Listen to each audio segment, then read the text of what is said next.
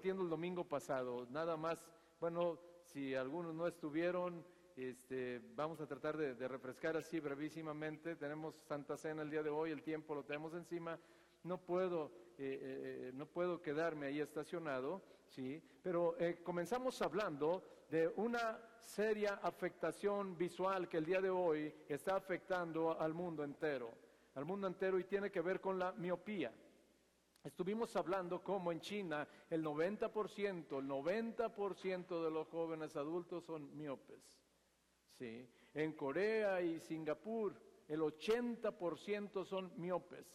¿sí? Y en el mundo occidental, ¿sí? entre el 30 y el 50% tienen esa afectación de miopía.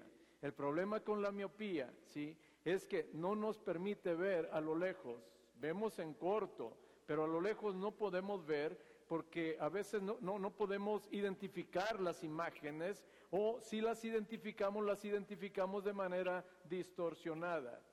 ¿sí?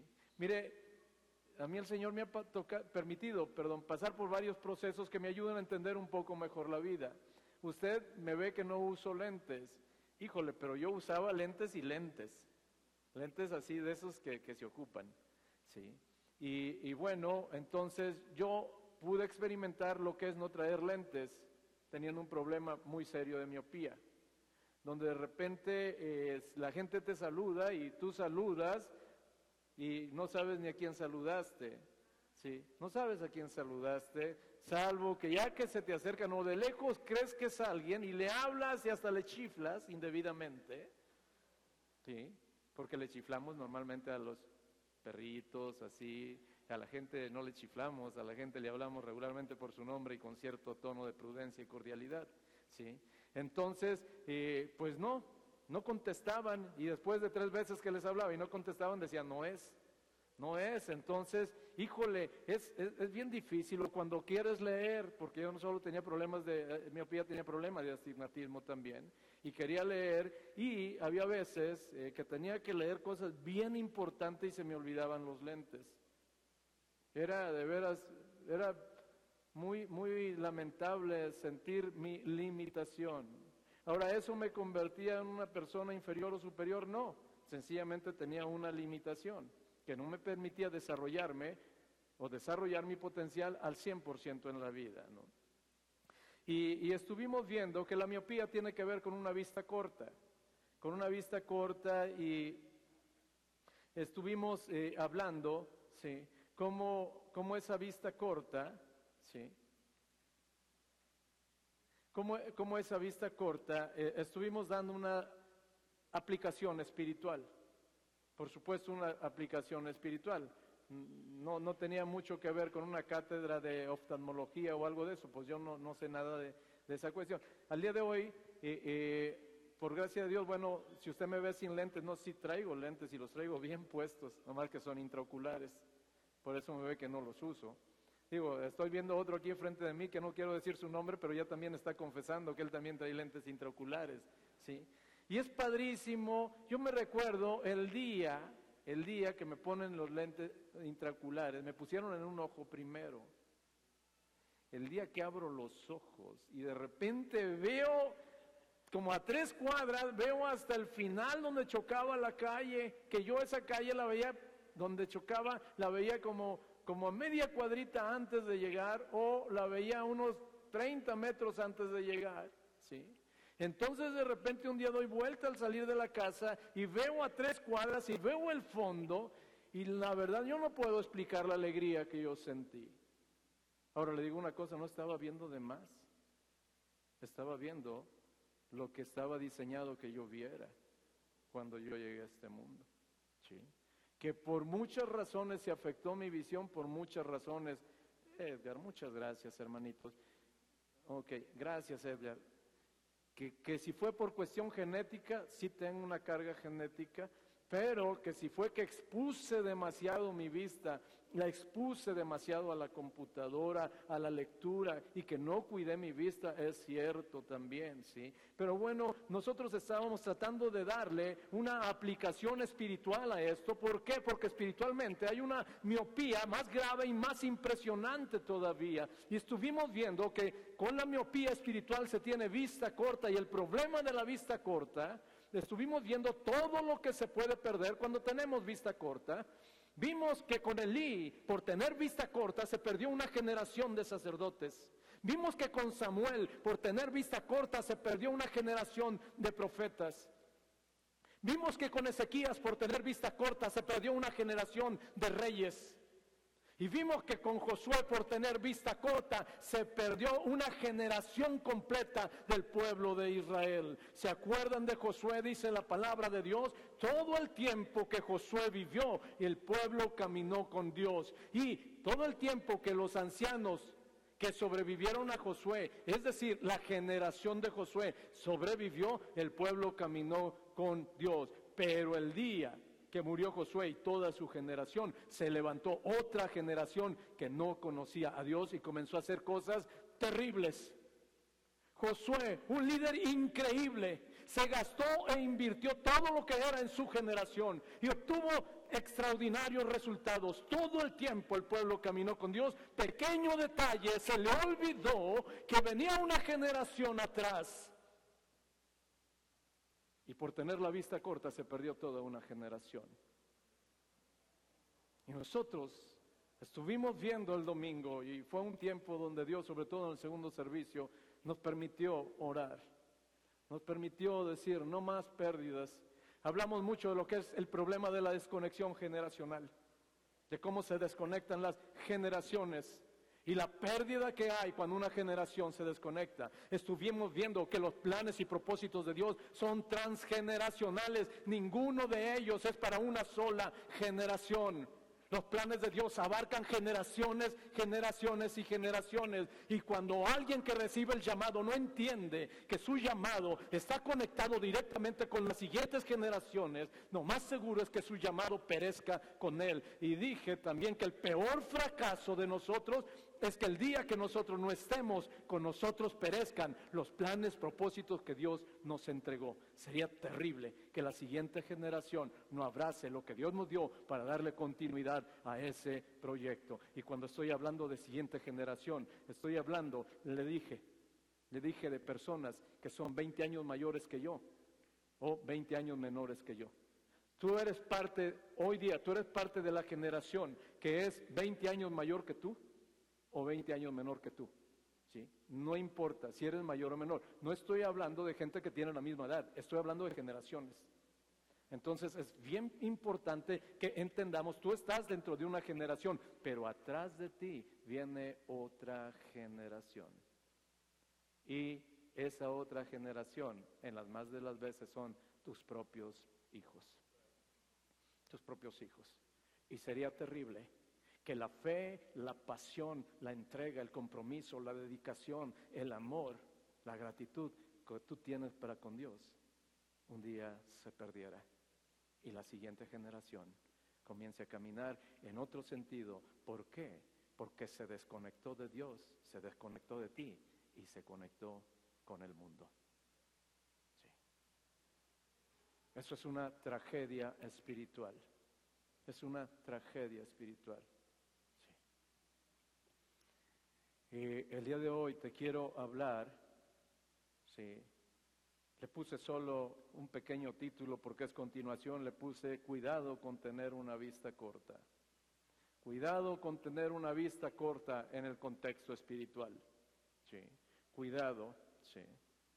Decía que es preocupante la proporción de personas que experimentan hoy día un problema de miopía y es más alarmante todavía la cantidad de personas que el día de hoy están batallando o están enfrentando una miopía espiritual que no les permite ver más allá del aquí y el ahora, más allá de su presente.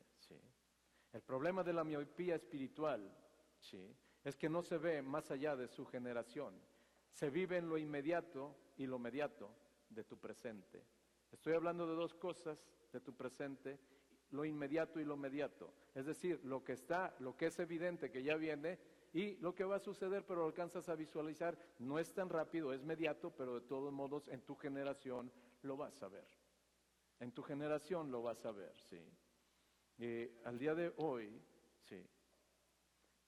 Esa generación que se desconecta no está viendo la necesidad no dije el anhelo, dije la necesidad que tiene la generación que viene tras de nosotros de una paternidad espiritual. Una paternidad espiritual que les deje una herencia espiritual para el día que ellos no estén aquí. No estamos pensando, y aquí eh, todavía el día de ayer, la tarde, noche, hoy por la madrugada, me llegaban cosas a mi cabeza y digo, wow, Señor, eh, tiene, tiene que cambiar nuestra perspectiva en la vida necesariamente. La gente vive y desvive por trabajar arduamente para dejar algo a los hijos. No digo que esté mal. Trabajamos duramente, hacemos un patrimonio, tratamos de dejarle un lugar donde vivan dignamente, tratamos de dejarle una fuente de ingreso para que ellos no batallen. No digo que eso no es correcto. Y nosotros estamos preocupados por dejarle una herencia a nuestros hijos. Hay gente que no es capaz de disfrutar de lo que tiene pensando en los hijos. Esa es maldición. La palabra de Dios dice en Eclesiastés, no veo cosa más extraordinaria que el hombre disfrute del producto de su trabajo, que lo invierta sabiamente, pero que disfrute también. Me recuerdo de una persona, es un caso real, trabajó duramente y logró hacer un patrimonio, buen patrimonio, y tenía dos hijos. Y diario vivía de manera miserable, miserable, con un patrimonio increíble y diario, haciendo más dinero, más dinero, más dinero y más dinero. ¿Para qué? Para el día que se muriera dejárselos a sus hijos. Esa fue su perspectiva miope de la vida. Te digo, esa es una perspectiva miope de la vida.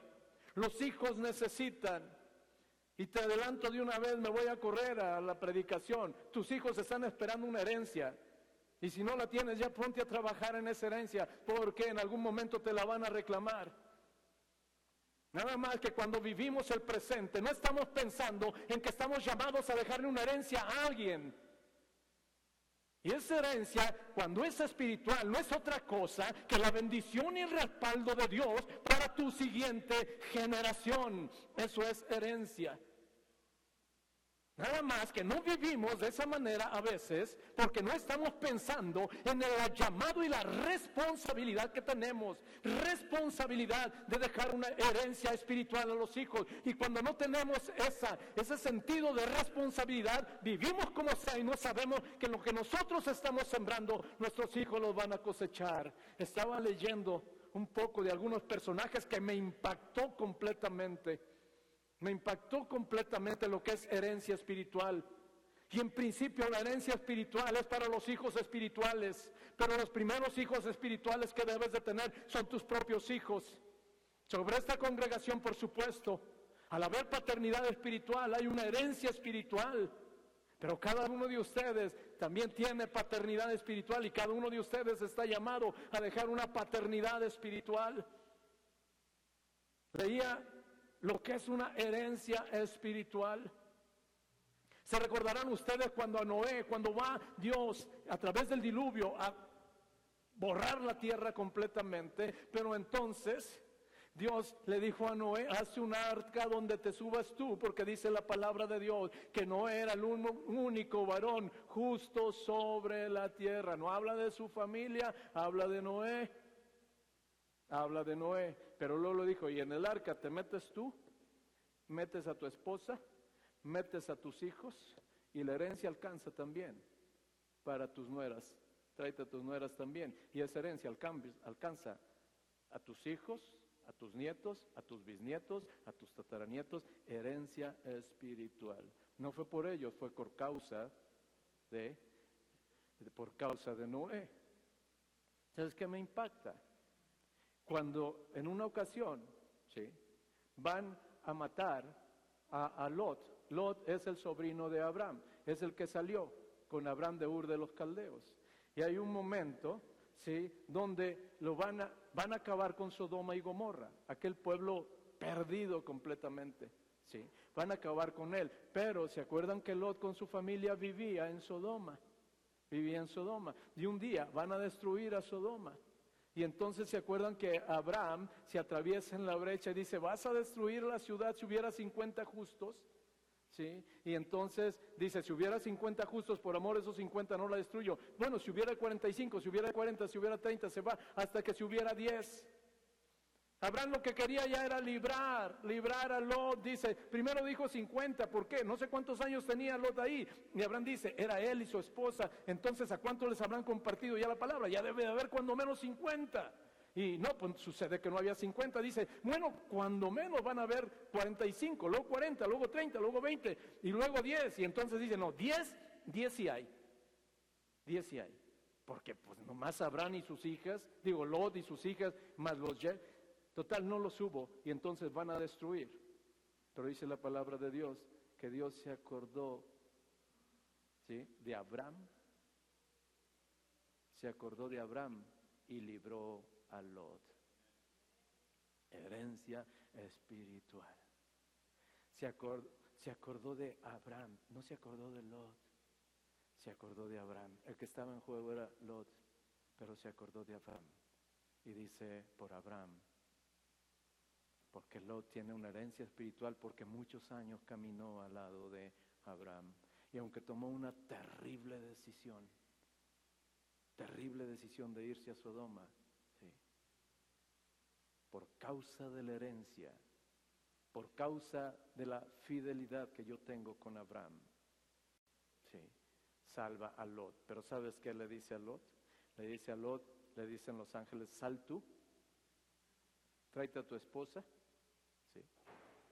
tráete a tus hijas y tráete a sus futuros esposos. La herencia espiritual alcanzó no solo a Lot, no solo a sus hijas, alcanzó a los que todavía no eran parte de la familia, pero que ya estaban en los planes de Dios. Eso es herencia espiritual. Eso es mucho más que casas. Eso es mucho más que carros, que cuentas en el banco. La situación la situación es que estamos muy ocupados en dejarle algo a nuestros hijos,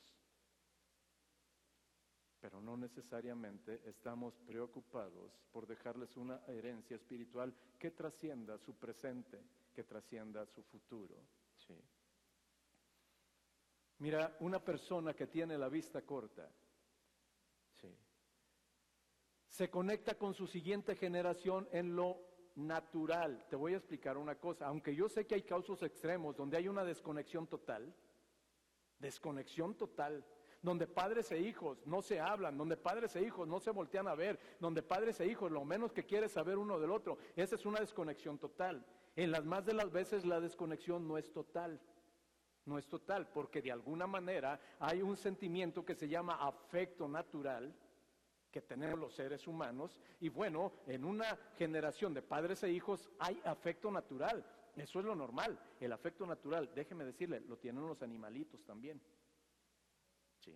Una gallinita que acaba de empollar y tiene sus pollitos, usted agarre un pollito y que empieza a hacer el pollito pío pío y a ver cómo le va con la gallina.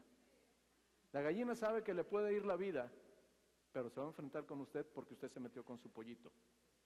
Hay vacas que son mansitas completamente y un día paren y tienen su crillita.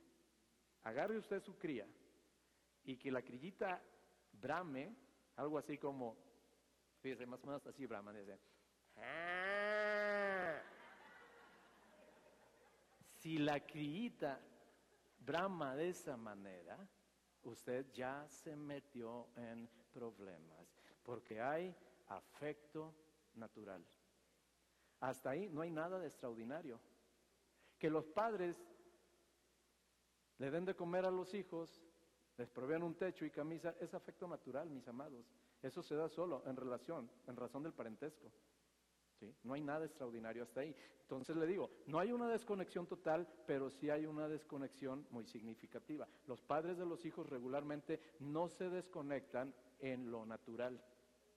En lo natural no se desconectan. Es decir, se siguen haciendo responsables de los hijos, siguen proveyendo para que coman, para que vayan a la escuela, que hay que pagar colegiaturas, está bien, que hay que esto, que, que pues está bien, que hay que rentarte un trajecito, pues sí, sí lo hacemos. Entonces no hay una desconexión total, siguen conectados pero en lo natural, en lo natural. Ahora, en lo emocional, sí, casi, casi hay una desconexión, pero de todos modos llega a haber una pequeña conexión en lo emocional. Es decir, no están tan preocupados por los hijos. No se ocupan tanto de qué les gusta, qué no les gusta, qué les duele, qué les da miedo, qué, ellos es lo que necesitan, cuando necesitan un abrazo, cuando lo que necesitan es una palabra de afirmación, de aceptación y no una palabra de, eh, cuestionamiento.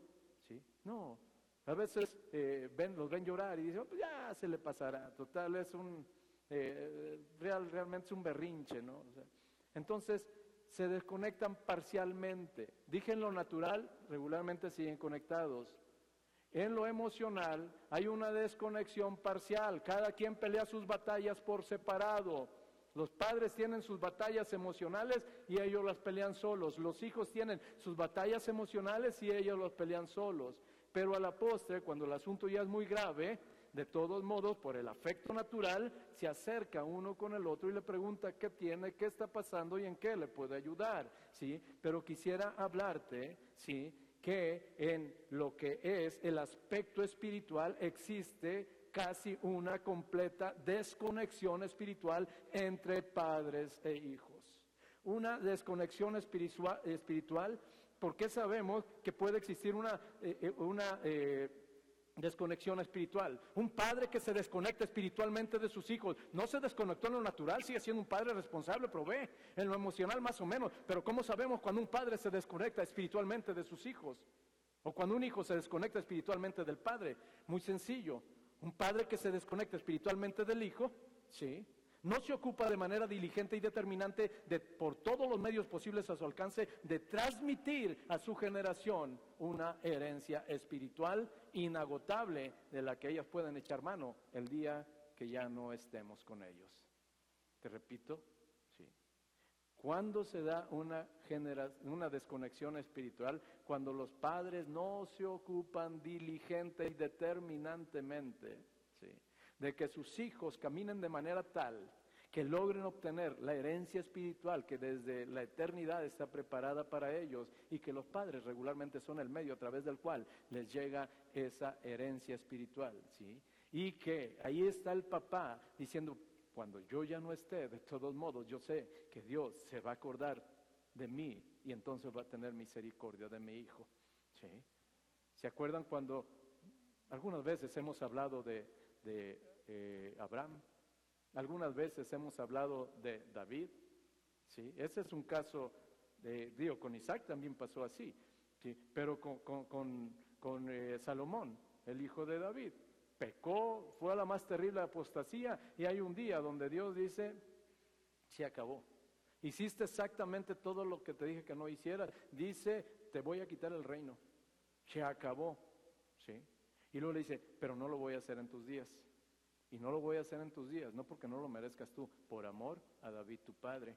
Porque David vivió de manera tal que dejó una herencia espiritual para ti. ¿Sí? Y luego dice, y no te lo voy a quitar del todo, te voy a dejar una tribu. Y no lo voy a hacer por amor a David tu padre. ¿Por qué? Porque tu papá dejó una herencia para ti. Y esa herencia es espiritual. Y la herencia espiritual es eterna, mi amado. ¿Sí? Entonces, aquí el asunto es entender, ¿sí? Entender cómo nosotros podemos estar conectados en lo natural, en lo emocional con la siguiente generación, pero tener una completa desconexión espiritual. Es difícil entender cómo hay padres que no se ocupan, que no se preocupan, que no invierten en la espiritualidad de sus hijos. Que no invierten. ¿Por qué? Porque a veces no se acomodan las cosas, porque a veces no se acomodó a esto, porque a veces los hijos quieren otra cosa. Y los padres, ¿qué estamos haciendo? Un padre que tiene una conexión espiritual con su hijo, a cada momento está viendo aquello que capacite a su hijo a no perder lo que Dios tiene para él. Y eso nos vuelve padres responsables. Eso nos vuelve entonces padres que invertimos, que nos ocupamos por encima de todo, después de Dios, de nuestra siguiente generación. Amado, yo estoy hablando de una generación, no estoy hablando de nadie. Yo estoy hablando de una generación que tiene vista corta y estoy dando alguna sintomatología de los que tienen vista corta. El anhelo de mi corazón es que tú establezcas un paralelo y que en lo que yo estoy platicando, tú piensa en las otras generaciones, pero piensa en ti. ¿Cómo es la situación? ¿Cómo es la relación? ¿Cómo es la conexión que tienes con tu siguiente generación? ¿Eh? ¿Cómo es en lo natural? ¿Cómo es en lo emocional? ¿Cómo es en lo espiritual?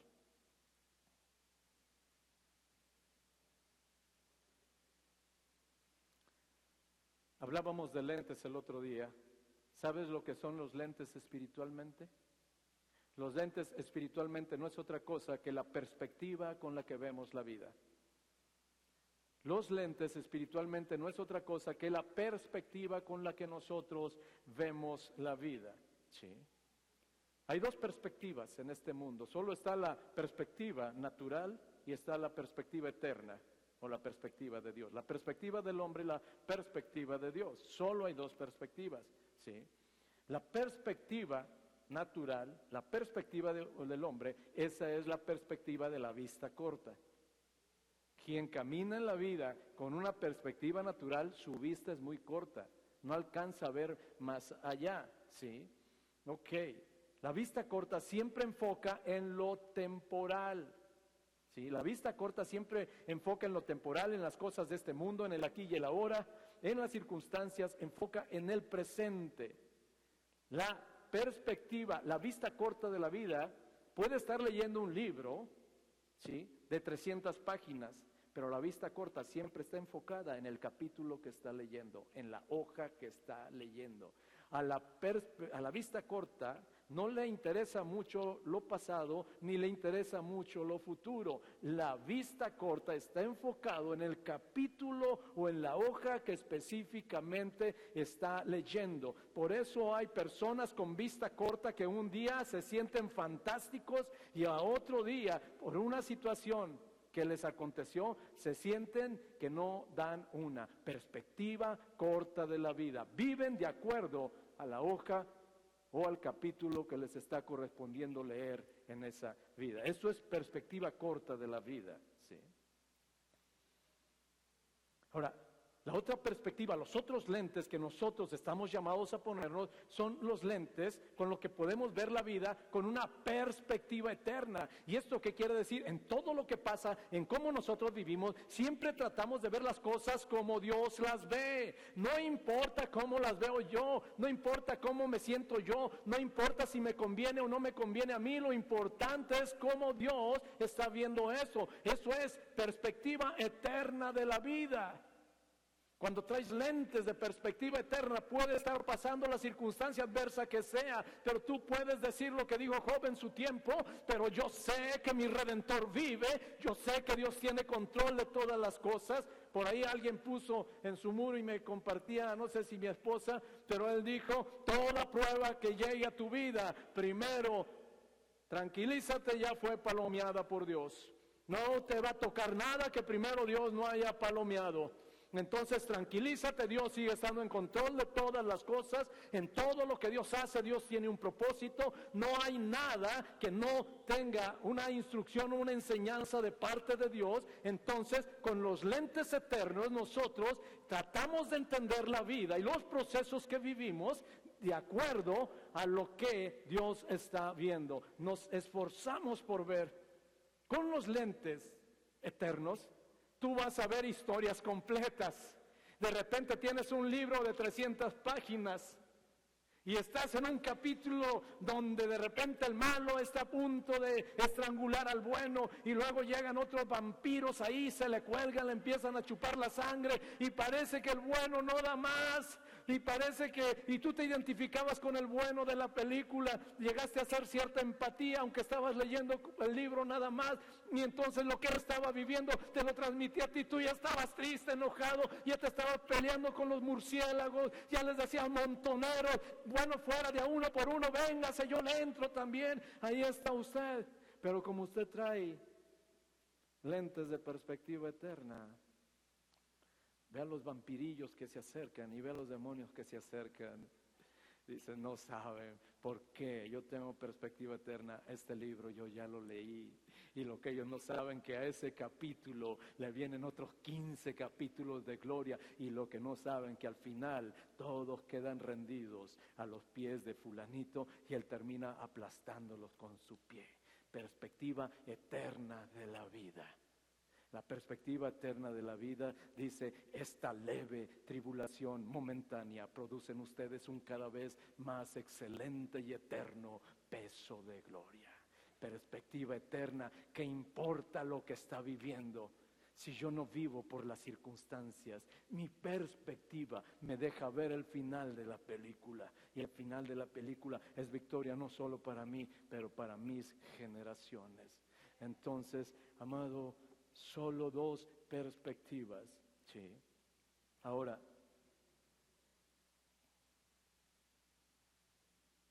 tú estás viviendo algo el día de hoy.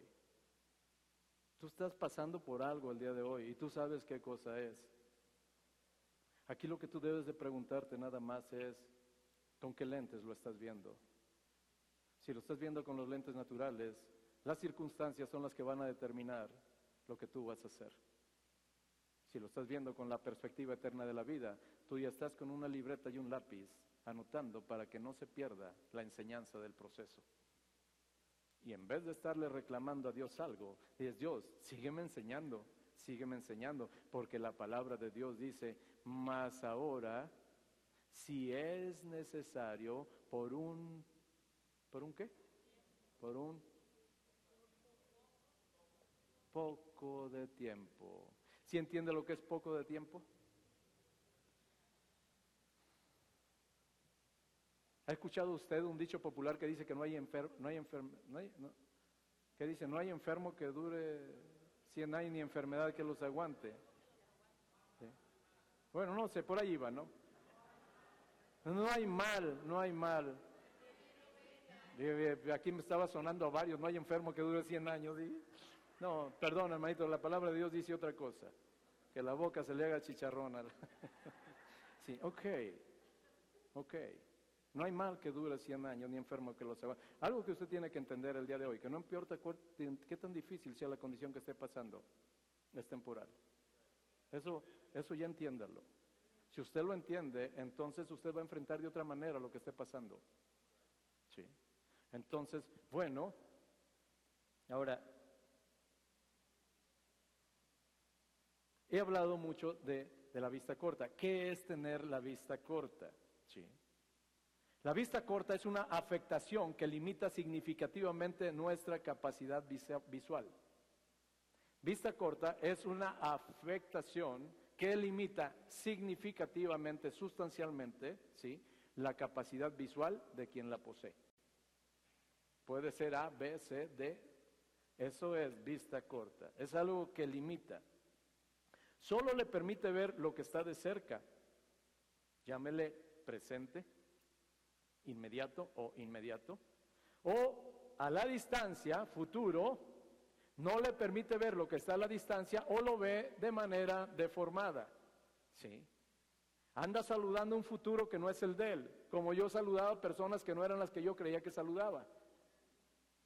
¿Sí? Saludaba a personas y ya cuando estaban cerca, hola, ¿cómo está? Bien, me da mucho gusto saludarle, ya la regué, pero de todos modos lo saludaba. Saludaba a una persona que no era lo que yo buscaba. Ok, hay gente que está saludando un futuro que no es el de él. Y está saludando un futuro que no le corresponde a él y entonces se está cargando de cosas, de un futuro que no le corresponde a él y entonces están viendo nubarrones y están viendo todo terrible y ese futuro es terrible, nada más que no era el suyo. Ok. Quienes tienen esta incapacidad, miopía espiritual, son personas que enfocan demasiado en ellos mismos, enfocan en sus problemas. Déjame decirte una cosa, ¿alguien de ustedes tiene un problema el día de hoy? Así uno, nomás uno. Wow, Señor, gracias porque tú has sido bueno. Mira, pensar que de los que estamos aquí, solo 10 personas tenemos un problema el día de hoy y que los demás no tienen, eso se llama gracia de Dios. Eso se llama gracia de Dios, ¿sí? Ok, cuando una persona que tiene vista corta tiene un problema, enfoca en su problema exclusivamente y se olvida de los demás. Y como tiene un problema él, él entiende que es legítimo eh, meterse en su problema, aunque los demás tengan problemas también, pero él está metido en su problema, vista corta. Yo puedo tener un problema, y de hecho lo tengo. ¿sí? Pero, entonces me clavo en mi problema y me olvido que los demás también pueden tener problemas. Bueno, si alguna vez usted se ha justificado de que está como está porque tiene un problema, entonces ya se dio cuenta que su vista es corta. ¿Sí? Porque nada más se enfoca en su problema, no enfoca en los demás. ¿Sí? Enfoca en sus conflictos, enfoca en sus necesidades. Hay gente que enfoca en sus necesidades nada más, vista corta. Digo, hay gente que tiene más necesidades que nosotros, pero la vista corta no nos permite ver a las necesidades de las demás, y no necesariamente son necesidades materiales. Hay gente que tiene necesidad de un abrazo nada más, y la vista corta no le ajusta, porque dice, no, es que yo también tengo necesidad de un abrazo. La vista corta siempre está enfocando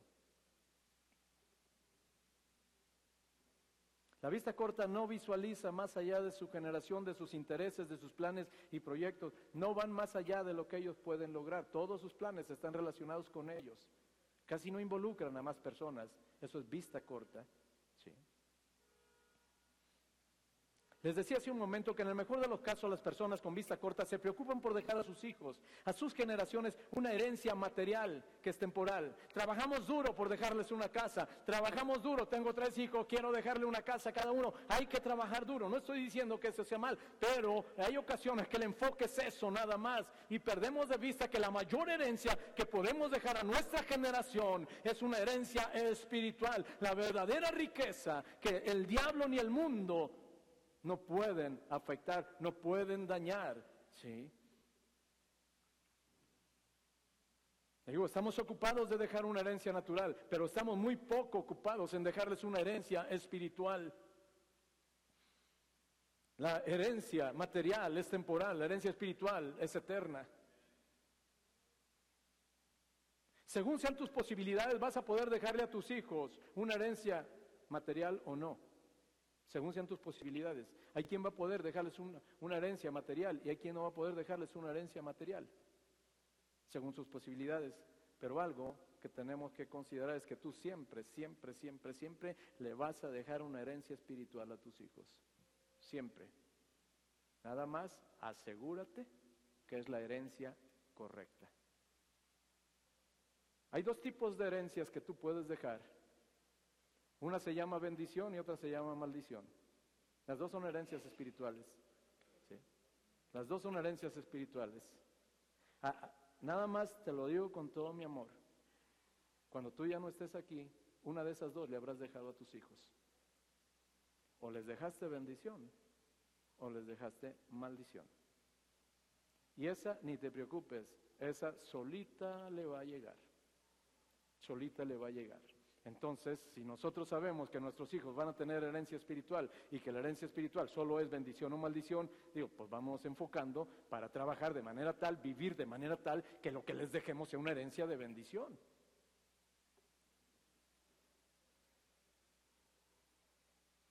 ¿Quién de ustedes lleva los apellidos de sus padres? ¿Sabe que eso se llama herencia transgeneracional? Hay de apellidos a apellidos, ¿no es cierto? Hay apellidos que abren puertas y hay apellidos que cierran puertas, ¿no es cierto?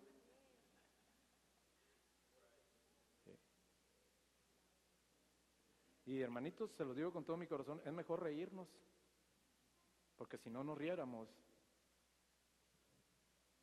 tendríamos que estar en casa muy preocupados de lo que estamos compartiendo en esta mañana. Preocupados y ocupados. Sí. Proverbios capítulo 19, versículos 14.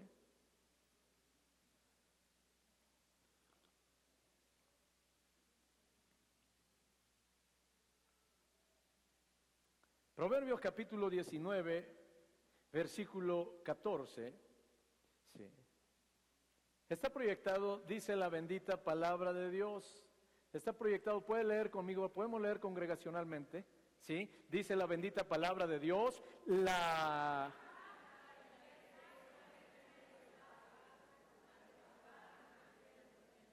La casa y la riqueza son herencia de quién? De los padres, mi amado. La casa y la riqueza son herencia de los padres. Vamos a darle una aplicación espiritual. Casas es familia espiritualmente. Casa es familia espiritualmente. Aunque aquí el enfoque es material, no está peleado con que le demos una aplicación espiritual también. La casa y las riquezas, ¿sí? Son de los padres, la bendición a la familia y la herencia, que es la verdadera riqueza, que no añade tristeza y que no se la puede chupar el diablo y no se la puede gastar este mundo, eso solo la dan los... ¿Quién lo da? ¿Los qué?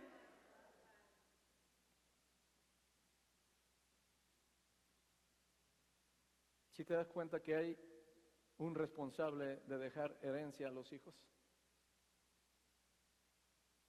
¿Quién es el responsable de dejar casa y riqueza a los hijos? En un contexto espiritual. No quiero que de aquí salga pensando, ah, le tengo que dejar una casa a mi hijo. No, no. Le estoy dando una aplicación espiritual. Casa, véalo como familia. La familia y la bendición. La bendición que llega, llega a los hijos a través de los padres. Dice que del papá, dice que de la mamá, dice que de quién? De ambos, amado, de ambos. Por aquello que a veces exaltamos demasiado al varón. Y a veces decimos, no, es que el hombre, no, no, los padres, los dos son los que traen la bendición a los hijos, ¿sí? Ahora, todo hijo, amado, todo hijo, te lo diga o no te lo diga, consciente o inconscientemente, considera que sus padres le van a dejar una herencia y en algún momento la van a pedir, en algún momento la van a reclamar, bien sea en vida del padre o la madre o bien sea ya que muera. Si los padres vieran lo que sucede cuando ellos mueren con los hijos y la herencia que les deja, en las más de las veces no les hubiera dejado nada. Nada les hubiera dejado. Digo, vivo en eso. Yo veo cómo se pelean por, como perros y gatos por algo que no les costó, por algo que no es de ellos y de todos modos. ¿Quién se acuerda? Hay ocasiones, no terminan de velar todavía a la persona que murió y ya están hablándole al abogado para iniciar el juicio sucesorio. Por favor, poquito respeto, cuando menos que disimulen. Les tardaba, les urgía que se murieran. En algún momento los hijos, ellos, dije consciente o inconscientemente, ellos saben. Les platiqué de aquel muchacho que nunca traía un peso partido por la mitad y diario le pedía a los demás que le invitaran. Estábamos en la prepa, que le invitaran en la cooperativa algo y hasta que un día se enojó uno y, y le dijo, no hombre, pues oye, ya trae dinero. No, dice, mira tú tranquilo, tú sabes que mi papá, que, que, que, él tiene, él es el dueño de todo esto, así te va a ir bien. Y, y, le dice el muchacho, tu papá, pero tú qué tienes, no tienes ni en qué caerte muerto. dice el muchachillo, sí, pero ya que se muera. Ya que se muera, voluntaria o involuntariamente, consciente o inconscientemente, todo hijo está esperando recibir una herencia de sus padres. Lucas capítulo 15, versículos 11 al 12.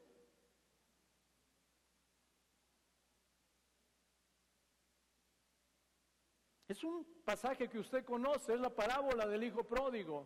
Este pasaje usted lo conoce. Dice la bendita palabra de Dios, Lucas capítulo 15, versículos 11 y 12. Sí. Versículo 11 dice la bendita palabra de Dios, también dijo, un hombre tenía dos hijos y el menor de ellos dijo a su padre, está conmigo, podemos leer congregacionalmente el resto, dice, ¿qué le dijo? Padre,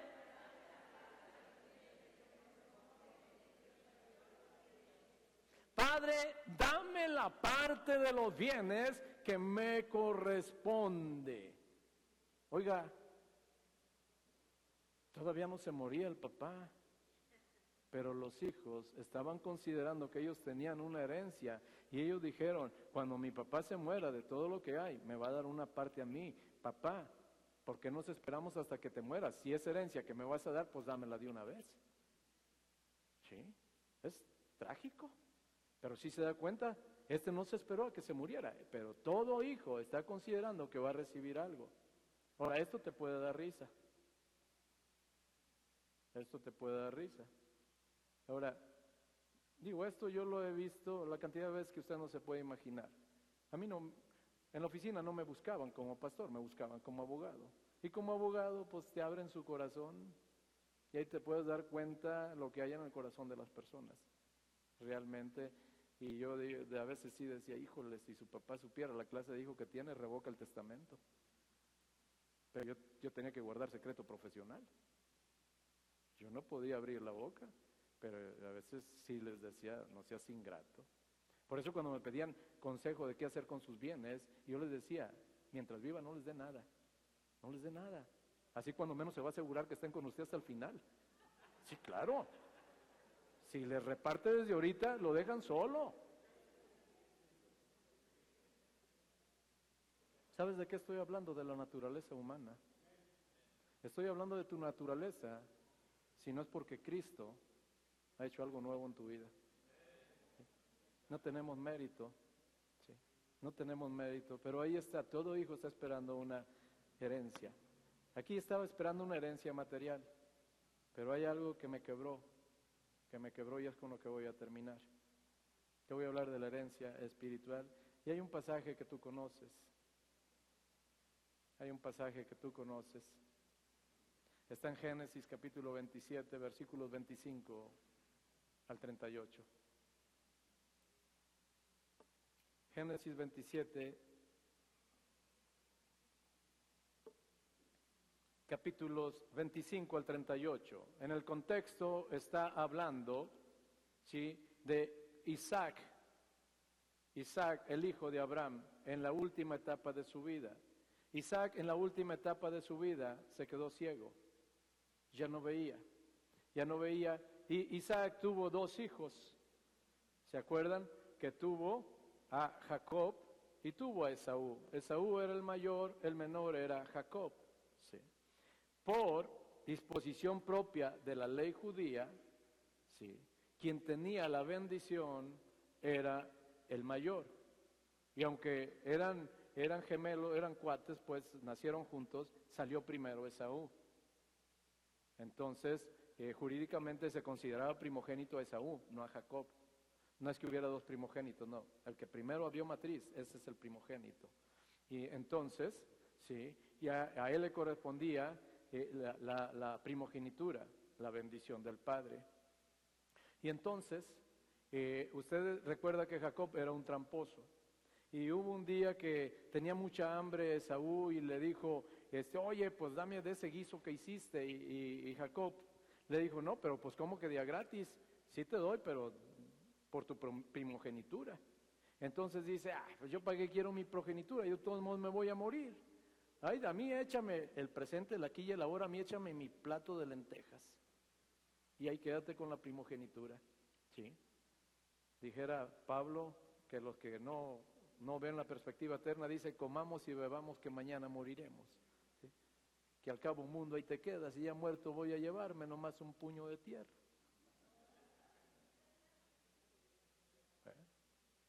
lo que es no tener una idea de lo que es la vida eterna. Entonces, en ese contexto, ya va a morir Isaac, ya va a morir Isaac, está ciego completamente, y entonces él tenía que bendecir a su primogénito.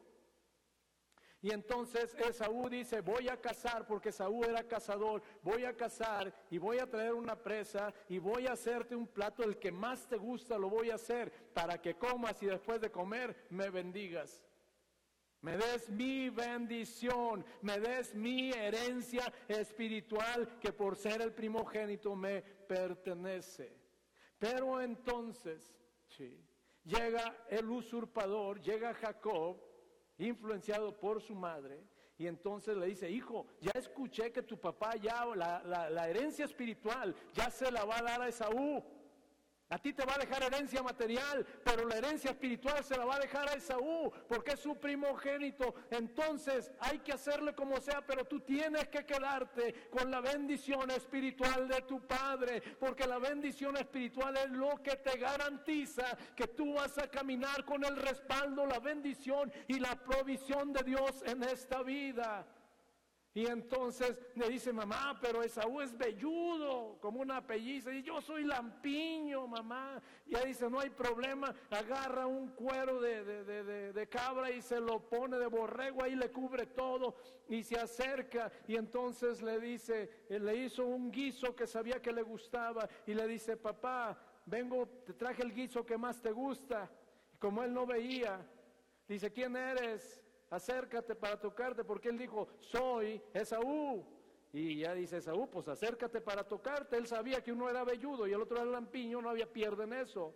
Cuando se acerca, trae el cuero de la ovejita, ¿sí? la piel de la oveja, entonces lo toca por, por todos lados, dice, sí es Esaú. Entonces come y después de comer comienza a bendecirlo y le da una bendición tremenda. Versículo 25 dijo también, acércamela y comeré de la casa de mi hijo para que yo te bendiga. Y Jacob, haciéndose pasar por Esaú, y Jacob se le acercó e Isaac comió y le trajo también vino y bebió. Y le dijo Isaac a su padre, acércate ahora y bésame, hijo mío. Y Jacob se acercó y le besó, y olió Isaac el olor de sus vestidos y le bendijo diciendo, olió los vestidos de un cazador, dice, es mi hijo. La mamá, por supuesto, le había puesto la piel de, la oveja, pero le había puesto la ropa también del hijo. Entonces lo olió y dijo, es mi hijo. ¿Sí? Como el olor del campo que Jehová ha bendecido, Dios pues te dé el rocío del cielo y de la grosura de la tierra y abundancia de trigo y de mosto. Sírvate pueblos y naciones se inclinen a ti. Sé Señor de tus hermanos y se inclinen ante ti los hijos de tu madre. Malditos los que te maldijeran y benditos los que te bendijeran. Y aconteció luego que Isaac acabó de bendecir a Jacob y apenas había salido Jacob de delante de Isaac su padre, que Saúl su hermano volvió de cazar. Acaba de salir Jacob por piernas cuando llega Saúl con la casa. Y entonces Dice, e hizo también guisado y trajo a su padre y le dijo, levántese mi padre y coma de la casa de su hijo para que me bendiga. Levántese mi padre y coma de la casa de su hijo para que me bendiga, porque para mí es necesaria tu bendición. Yo no puedo caminar en la vida sin tu bendición. Yo no puedo seguir en la vida sin tu herencia espiritual. Si le quieres dejar a Jacob todo, déjale solo todo a él. Es más, mi, mi primogenitura, es decir, lo que me facultaba para heredar dos veces más que cualquier otro de mis hermanos, ya se la di a él. A él dale el doble, dale todo si quieres, pero a mí dame tu herencia espiritual, a mí dame tu bendición. Ese es el clamor. Y entonces dice en el versículo 32, entonces Isaac su padre le dijo, ¿quién eres? ¿Quién eres? Y él le dijo, yo soy tu hijo, tu primogénito Esaú. Y se estremeció Isaac grandemente y dijo, ¿quién es el que vino aquí, que trajo casa y me dio y comí de todo? Antes que tú vinieses, yo le bendije y será bendito. Yo ya le di mi herencia espiritual y esa herencia lo va a perseguir. Cuando Esaú oyó las palabras de su padre, versículo 34, ¿está conmigo? Ok, vamos a leer congregacionalmente, dice, cuando Esaú oyó las palabras de su padre, clamó.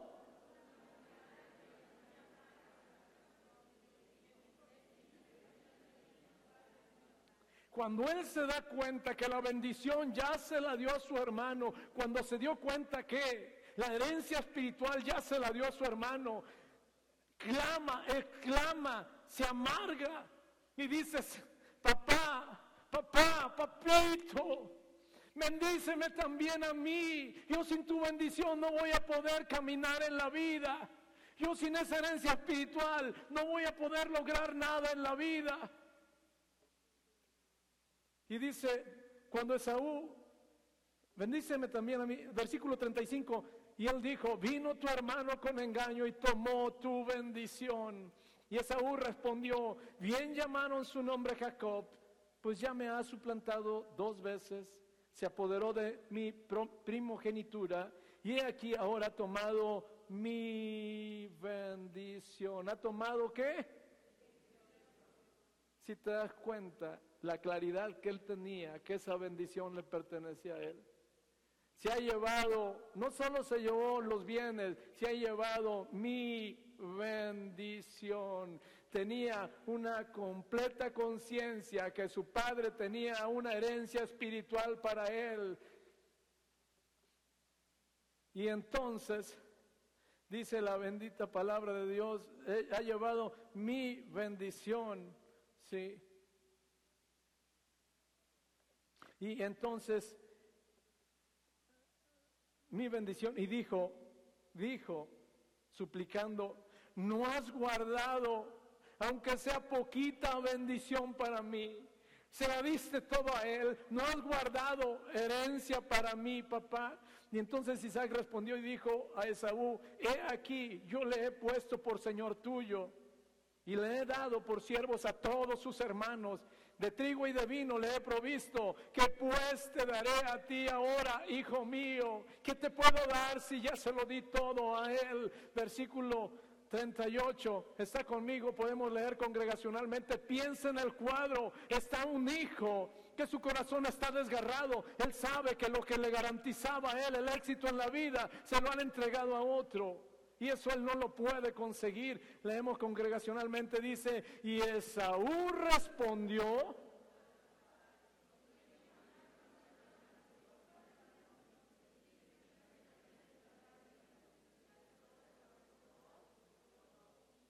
No tienes más que una sola bendición. No tienes más, Padre mío. Bendíceme también, Padre mío. Bendíceme a mí también. Y alzó su voz. ¿Y qué hizo? Lloró. Un hombrón, un cazador que se enfrentaba a leones, a, a jirafas, a lo que fuera. Se está enfrentando a la pérdida de su herencia espiritual y cae de rodillas y comienza a llorar. ¿Qué me importa? Yo lo, lo que realmente Anhelo es tu bendición espiritual, aunque sea poquita, papá, aunque sea poquita. Y de todos modos, le dio unas gotas de bendición. Le dio unas gotas de bendición, nada comparada con la que le dio a Jacob. Y este pasaje me partió mi, mi corazón. Me partió mi corazón porque Esaú sabía que había una herencia espiritual y llegó a reclamarla. Llegó a reclamar su herencia espiritual. No le dijo como el hijo pródigo, dame la parte de los bienes que me toca. Él dijo, yo vengo por mi herencia espiritual, yo vengo por tu bendición, yo vengo para que todo lo que tú has hecho algún día se aplique en favor de mi vida. Cuando existe una conexión generacional, cuando existe una conexión generacional, conexión entre padres e hijos, tanto los padres como los hijos saben y están conscientes, de que existe una herencia espiritual que es valiosísima. Te repito, cuando hay conexión generacional, tanto los padres como los hijos saben que hay una herencia espiritual que es valiosísima. Hay una completa conciencia de eso.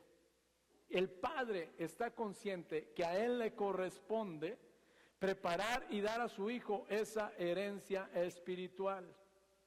En una conexión de generaciones, el padre está consciente, porque se acuerdan que vimos que la casa y la riqueza son herencia de los padres. El padre está consciente que a él le corresponde preparar una herencia espiritual para entregarle un día a sus hijos.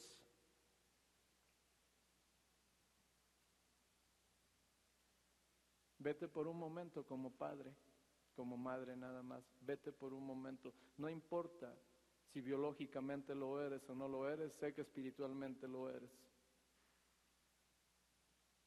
Y yo te pregunto en esta mañana solamente, ¿estás gastando tu vida? ¿Estás gastando tu vida para prepararles esa herencia espiritual? es algo que tú y yo tenemos que reflexionar. No es una pregunta que busca respuesta, pero sí es una pregunta muy profunda, muy profunda, porque tal vez si no lo hacemos cuando nosotros partamos, alguno de nuestros hijos nos pueda decir, papá, ¿y la herencia espiritual? Y qué terrible sería decirle, hijo, no tengo nada. ¿Qué te doy si no tengo nada? Si nunca acuñé nada para ti espiritualmente. Los padres están conscientes de que es su responsabilidad dejarles una herencia espiritual a los hijos y en vida trabajan para acuñar una tremenda bendición espiritual, para que cuando no estén se escuche lo que Dios dice muchas veces en la Biblia. Esto no lo mereces, pero lo voy a hacer por amor a Eri, tu padre, por amor a Francisco, tu padre, o esto es lo que justamente te tocaba. Yo tendría que ejecutar juicio sobre ti, pero no lo voy a hacer, porque tu padre te dejó una herencia espiritual. Cuando una generación está conectada, los padres tenemos plena conciencia de eso. Y papá, si hasta el día de hoy te habías ocupado de dejarles casa, carro y otro montón de cosas, pero no estás preparándoles una herencia espiritual, amado, comienza a caminar en sentido contrario. Primero asegúrales una herencia espiritual y después, si les puedes dejar algo material, déjales. Si no, no importa, le habrás dejado la bendición de Dios, que no es otra cosa que el respaldo ¿sí? y el cuidado de Dios para la vida de tus hijos. Pero cuando existe esa con, esa conexión espiritual. Los hijos, y aquí hablo a los hijos, los hijos también, ¿sí? Están conscientes, ¿sí? Están conscientes de lo valioso que es la herencia espiritual. Los hijos están conscientes de lo valioso que es la herencia espiritual. Y entonces ellos comienzan a pedir, comienzan a reclamar, comienzan a suplicar y le dicen, Padre, Padre, yo estoy esperando una herencia espiritual. Para mí lo más valioso que tú me puedes dejar es la herencia espiritual. Entonces en una generación conectada, el padre sabe que tiene que trabajar para dejar una herencia espiritual, pero el hijo sabe que lo más valioso que le puede dejar su padre es la herencia espiritual. Y no está tan preocupado por lo demás. Si le puede dar cosas de este mundo, que bueno, si no, no hay problema. Lo que le habrá dejado es lo que le va a garantizar que va a terminar de pie su caminar en esta tierra y que cuando dé el último paso aquí, en la tierra, el siguiente que dé será en el cielo. Eso es conexión generacional. Amados, no quisiera que en esta congregación hubiera un Esaú, un Esaú que tuviera que lamentar la falta de herencia espiritual. No quisiera, mi amado, porque el problema es que en ese momento ya no se puede hacer nada. Ya no se puede hacer nada. Quiero animarte, te pedí que en la medida de lo posible fueras estableciendo un paralelo entre lo que yo compartía y lo que es tu responsabilidad como padre o como hijo. Que Dios te ha hablado, tú lo sabes, y si tomas una tarde para platicar con Él, lo más seguro es que Dios te siga hablando tu corazón. Y lo más seguro es que después de ese tiempo tomes los lentes de vista corta con los que has caminado en la vida, los tires al piso, bailes arriba de ellos para que los dejes inservibles, porque nunca más los vas a volver a usar y tomas los lentes de perspectiva eterna, donde de repente vas a comenzar a ver no solo tu presente, vas a ver el futuro, vas a ver tu generación, pero vas a ver a tus generaciones. Y entonces, amado, todo habrá cambiado. Vamos a orar y hoy es primer día de, mes y tenemos santas...